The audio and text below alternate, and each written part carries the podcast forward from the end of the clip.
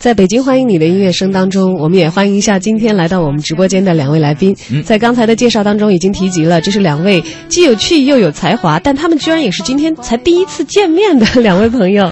我们欢迎我们的艺术家毛天华，以及呃，我们今天所对介绍的这本书《泡菜薯条遇见炸酱面：杨博士中国留学记》的文字作者当中的一位啊，笔名凌波微步，中文名赵林的韩国留学生。欢迎，打声招呼。大家好。主持人好，大家好，大家能听出来他俩谁是对韩国留学生，谁是咱们中国姑娘吗？其实如果只听他们说话，我觉得我也是分辨不出来的。嗯，因为中文都非常好啊。当然了，中国中国去美国留学生肯定中文好，中文肯定也是非常的不错啊。自我介绍一下吧，还是呃，凌波微步先来打招呼，介绍一下啊。大家好，我是凌波微步，中文名赵玲，我来自清华大学高等教育学博士。嗯，韩国留学生。对，嗯，大家好，我叫毛天华，然后我是一个自由插画师，然后大部分时间是在美国生活，然后现在能在北京，然后第一次见到赵琳和我的编辑，我很开心。嗯，他们等于是三个姑娘一起共同完成了这本书。是，天华完成的是绘画的部分，对，然后两位外国姑娘完成的是文字的部分。对，这本书我还看了，里面插画也非常可爱啊，里面的文字也非常有意思啊。呃，这个泡菜薯条遇见炸酱面，杨博士中国留学记。哎，此前天华没有见过这两位文字的作者，是怎样把他们的形象，呃，在自己的脑海当中完善，然后通过你的插画流露出来？有见过他们照片或者其他的东西吗？嗯，有的，就是之前就是开始画之前，我是先读了他们文章。然后呢，然后我们在社交网络上互相加了好友，然后我会看到他们社交网络上的照片。嗯。然后赵琳会跟我说，她喜欢蓝绿色的衣服，然后所以说里面她很多的衣服我会尽量用蓝绿色的。嗯。在画画的时候，插画的时候就会用一些蓝绿色的。对，我会问一下他们个人的喜好，然后会在插画里面应用一下。嗯。赵琳来到北京多长时间了？啊，应该六年了。六年的时间，当年来的时候，为什么打算选择北京作为留学目的地？当时想到过一待就是六年那么久吗？嗯，当然没有想要这么久，但是首先是我拿到了全额奖学金，我非常开心。然后再次就是我的中文比较好，而且我的中国朋友都在北京。啊，就是你你来北京之前已经学中文了，对吧？对对对。呃，是上本科的时候来到中国吗？啊，不是，我是硕士来的。就本科的时候已经学了中文了。对，因为我们要考试嘛，一定要考过那个中文级别才可以进入。不不，学习。你你在韩国上学的时候，学校也会有中文课吗？啊，不是的，在美国学的中文吗？美国学的中文。对的。哇，美国教中文教的这么好呢？啊，当然不是在学校学的，是自己感兴趣。对自己感兴趣，而且我的华人朋友特别多，还是有这个计划。对，人都说在美国，K Town 和 China Town 是离得特别近的，都 哪儿都挨着，很容易互相的学习和了解到。所以语言对于你来说，其实呃，这个关并不是一个难关，在学习的过程中。呃，应该还好，但是因为文化的差异，所以学语言的时候会或多或少有障碍。嗯嗯嗯。呃，比如说，就是你在最开始学中文的时候，还是会有一些困难。你觉得中文难学，更难学一些，是吗？对，因为有一些声调抑扬顿挫，就是如果掌握不好，就会就是说错话。哎，这个在这个韩语里面是没有问题的，在英语里头音调也是不受太大干扰的啊。但是我们旁边坐着的天华，她会的调可比我们普通话的还要再多呢，因为她是无锡的姑娘。哎，要透露一点，其实天华在开启自己的留学之旅之前，也是在北京有一段自己的学习生活的，因为本科是从清华大学毕业的。嗯，一个南方姑娘提着行李，当然清华是我们都很向往的。非常棒的学府了啊！但当时是什么样的动力吸引你走到清华美院当中去的呢？嗯，那个时候是我是从小开始学画画的，然后，呃，学画画的时候呢，就是最初是没有想过要走高考美术这个路线的，然后，但是后来学着学着就觉得特别喜欢，然后不如把自己的爱好当。当成自己职业吧，然后老师会说啊，北京有很多好的艺术学校，然后你可以去考虑，然后就一步一步走到了现在。然后那个时候去参加艺考，然后也考了很多北京的学校，然后最后也选择了清华。嗯，你们俩第一次到北京，第一脚踏上北京地面的时候，是什么感觉？赵林先说。啊，那年的时候你啊，一零年，一零年的时候，一零年八月末，因为我们要报道，嗯，所以啊，就是刚刚下飞机，我觉得我的嘴就打结了，就本来是会说中文，但是看到就是所有的中国人围绕着我的时候，我觉得我就不会说话了。听得懂吗？听得懂。啊，听得懂，听得懂，但是就听不懂也不赖你，因为北京人说话可能稍微有点那个。再加上机场会有全国各地的中国人啊，各种口音，万一听到无锡口音就直接傻了，是吧？是的，在机场就开始心理上略略的有一点小紧张，什么时候缓解过来的？大约一个月左右吧，用了这么长的时间啊！啊，真的这么长时间，因为要熟悉，而且因为不太熟悉文化差异，我甚至不敢出门。不敢出门就宅在家里呗。对，哎，可是你的中文能力应该是在这个外国留学生当中算很强的。嗯，你都不敢出门的话，那其他的留学生，就是因为在来之前会看各种啊网络上的评价，对中国的评价还有什么，就觉得还是啊小心为好。所以缓了缓，那在一个月做了一下周围的环境的调查以后，再踏出脚步，直接就踏到了。清华附近，我们现在非常多年轻人，而且是各国年轻人聚集的五道口啊，这是中心啊，对啊，中心去啊。你知道我有我有一些年头没去五道口了，我今年上半年又去吃了一次烤肉，是吧？上过烤肉。现在大家都去望京了。呃，没有，以前也是望京五道口都有，就五道口学生多一点嘛。望京在中国工作的其他的这个韩国人多一点点，我就发现，哎呀，这个地方还是永远都充斥着充斥着。十七八一直到二十四五岁的年轻人，那年轻人的比例非常非常的高，而且学校在那儿很多嘛，清华、北大离五道口都不远。对，而我们的无锡姑娘天华，哎，清华美院那会儿已经搬到五道口了吧？你到北京来，对，就进进校差不多十周年左右。哎，那会儿一个南方姑娘来到北京的感觉是什么样？嗯，第一，我因为我是坐火车来的，那时候到的是北京站，然后。呃，那时候觉得哇，人好多啊，从来在没有在无锡见过这么多人。然后另外一个感觉是觉得北京的马路特别宽，就可能我走过个马路要过一分钟，但是在无锡的话马路都特别窄。然后那个时候就觉得自己特别小，就感觉来了大城市了哈。对我心里也比较慌张，也比较慌张。没这个慌张的情绪在什么时候才得以缓解？进了清华就缓解了，因为在园子里面，我四年基本上没怎么踏出过园子。就无锡整个城市就好像在园子里一样，所以这种感觉会显得比较容易让人放松，是吗？对，我喜欢比较安逸的环境，我比较宅在家里的那种。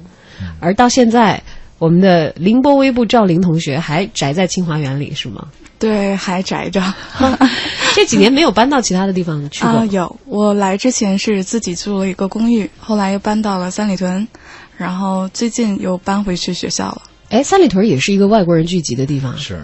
但气质跟五道口好像不太一样，啊，对，就是比较，呃，公务性质比较多一点，然后高楼大厦多一点。其实我们在呃赵林他们写的这本《杨博士中国留学记》当中，还看到了有一篇文章，就叫做《五道口胡同三里屯》。赵林是在呃赵林是在什么时候写的？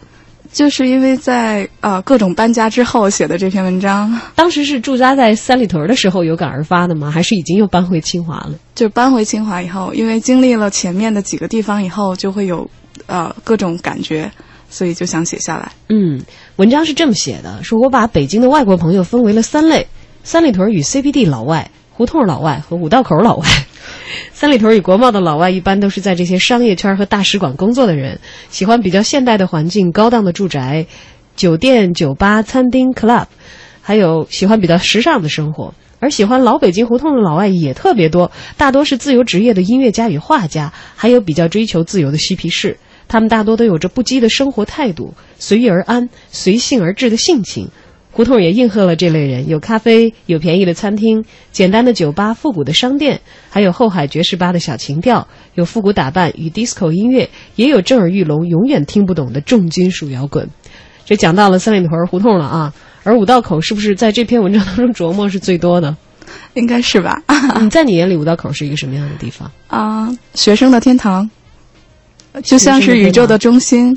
啊，我们都称五道口为啊宇宙的中心。啊，你可以啊得到所有的东西，嗯，而且相对便宜的价格，所以你还是比较喜欢在宇宙中心晃悠的是吗？呃，如果你想 feel 呃，如果你想感受你还是年轻人的话，我觉得你是应该去五道口转一转。嗯，我们另外一位年轻人虽然离宇宙中心也很近，但是在清华期间 很喜欢宅在学校里。我也会偶尔出去吃饭馆，那边饭馆特别好吃，还便宜。哎，有惦记的餐厅，这回回来北京还专门回去看看了。关门了，就是有一家叫水晶烤肉的韩国餐厅，在电影院里面。很多很多店呃很多地方，望京也有现在。哦，望京有 一家是吧？啊，那因为我是念大学的时间可能比你们要早一点点。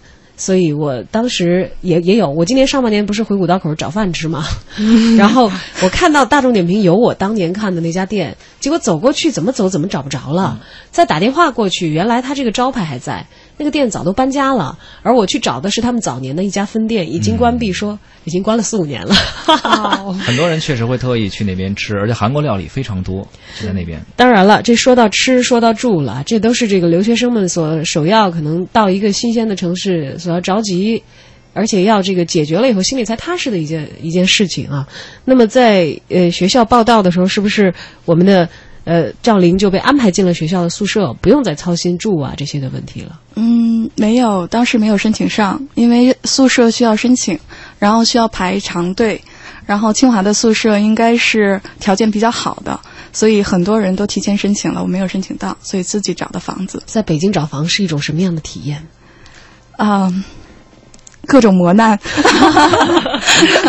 在学校的附近找的吗？后来啊，学校附近太贵了，所以稍微有点距离的地方找的。所以每天上学也要跋山涉水，经历跟北京上班族一样的上下班的拥堵高峰。而我们的天华呢，作为中国留学生开始去国外留学的时候，嗯，住这件事儿曾经困扰过你吗？一直是个困扰吧，就是。我因为我是在纽约嘛，然后就是也是一个到处都很贵的地方。对，就是我们那时候普遍留学生为了省中介费找钱，就呃找房子的话就是，呃买张报纸，然后一个个打电话。但是后来会发现很多房源都没有了，都没有了。然后最后就会逼得没有办法去找中介，然后就要付很多很高昂的中介费这样的。然后有时候。因为纽约这个城市，它不像就是中国很多城市，它比较新嘛，它很多房子都很旧，会有蟑螂啊和老鼠啊这种问题很多。嗯，对，一点一点自己去亲自的处理吧。嗯，哎，你会选择考虑住在哪个区域呢？因为我们知道，其实纽约和北京有的时候挺像的。嗯，它的区域和人群的划分很鲜明，就像刚才我们翻到的那篇三里屯胡同五道口一样，它可能不同喜好的人群会聚集的。呃，相对的集中一些，所以在纽约留学期间，天华是选择住在哪个区域？就像赵琳那篇文章，我给他配了三个，就是那个外国男子的样子。嗯，其实那个时候我脑子里是有明确的一个形象在的，因为在纽约这三类人也是分别聚集在，就聚集在三个不同的地方。就像纽约的布鲁克林区，就是嬉皮士喜欢聚集的地方，好多自由艺术家和。嗯，艺术就是那种喜欢自由的 文艺青年，对，跟北京胡同里的老外差不多，有有一些相似的地方。对，然后曼哈顿就是所谓的他们的市中心，嗯，华尔街就在曼哈顿的下城嘛，然后那个地方就是非常商务的人士喜欢聚集的地方。然后还有学生族的话，其实，嗯，学生族是主要聚集在曼哈顿的中城那边有很多学校，和上城有有哥伦比亚这样的学校。但是他们会有学生族会搬进像是通勤的，就是在城里上学，然后会住在 Queens 或者布鲁克林的这样的地方。嗯，因为确实学生学区的那段房价也是很惊人的。中城在中央公园附近的房价，对 对对，学区房。呃，反正川普在那儿有个楼，我知道。但是可能一般的学生，呃，会选择那个附近的学校，但是不太容易在那附近。自己安营扎寨了啊！经济条件特别好的那个可能是属于一个例外。当然了，我们知道在留学的过程当中会遇见很多事情，也会用自己的方式记录很多事情。赵琳的方法是用文字，但是你居然选择了用中文，这种到了别的国家然后再用别的国家的语言写作，而且还写得很棒，这件事情其实不太容易完成哎。是看好中国市场吗？是有意识的做一个中文的作者了吗？首先，因为我特别想要中国。中国大众了解我们，像我这样的黄皮肤的留学生，我觉得现在我们说留学生的时候，更倾向于啊黄头发，然后蓝眼睛、白皮肤的留学生。但是像我这样属于亚裔，我看起来其实就和中国人一样，我们的内心世界其实很多人是不了解的。所以我想要把我的心情分享给啊中国人。嗯，所以才有了这本书的一个创作的动机，而且和志同道合的小伙伴们一起把它成书和完成。而我们的天华所用的语言呢，则是不用通过翻译，也不用呃任何人这个有专门的学习，对对就能够理解的一种语言，跨世界的语言，因为是用他的笔绘出了大家心中的形象，然后辅助着文字来告诉大家。但是其实要说的话，完成一本。本来有文字的书的一个配图，可能更多的是要尊重这个文字的意图。那么自己的创作空间，呃，在这方面的话，有没有觉得受到一些限制？又是通过一些什么样的方法把你心里的想法装进这些画面当中的呢？嗯，呃，其实我觉得，嗯，并没有限制，因为我觉得赵琳和凯特的文字给我很多想象的空间。然后，嗯，因为我个人的创作方式并没有那么的，就是。就是写实，可能说我可能会用一种诗意的方式来表达，比如说，嗯，比如说赵琳会有些文章形容她在北京一个人的孤独，然后呢，我不会说就是直接把故故事里的情节画出来，而会我会想想象一下孤独的人，就是一个孤独留学生在这么大的一个城市该是什么样的，我会比较就是可能抽象的表现，所以说我觉得不是很限制，而且。嗯，我觉得他们的文字还非常，就是有想象的空间的。嗯，这是一本自由的书，真挚的书，有一点点像日记，你也有一点像翻开了一个朋友的朋友圈。那么，如果你对于杨博士的中国留学生活感兴趣的话，欢迎关注我们今天在文艺之声开建正当时为大家隆重推出的《泡菜薯条遇见炸酱面：杨博士中国留学记》，由凌波微步赵琳，还有呃。澳洲的留学生史凯特，以及我们今天来到节目直播间做客的插画师毛天华，共同为大家送上。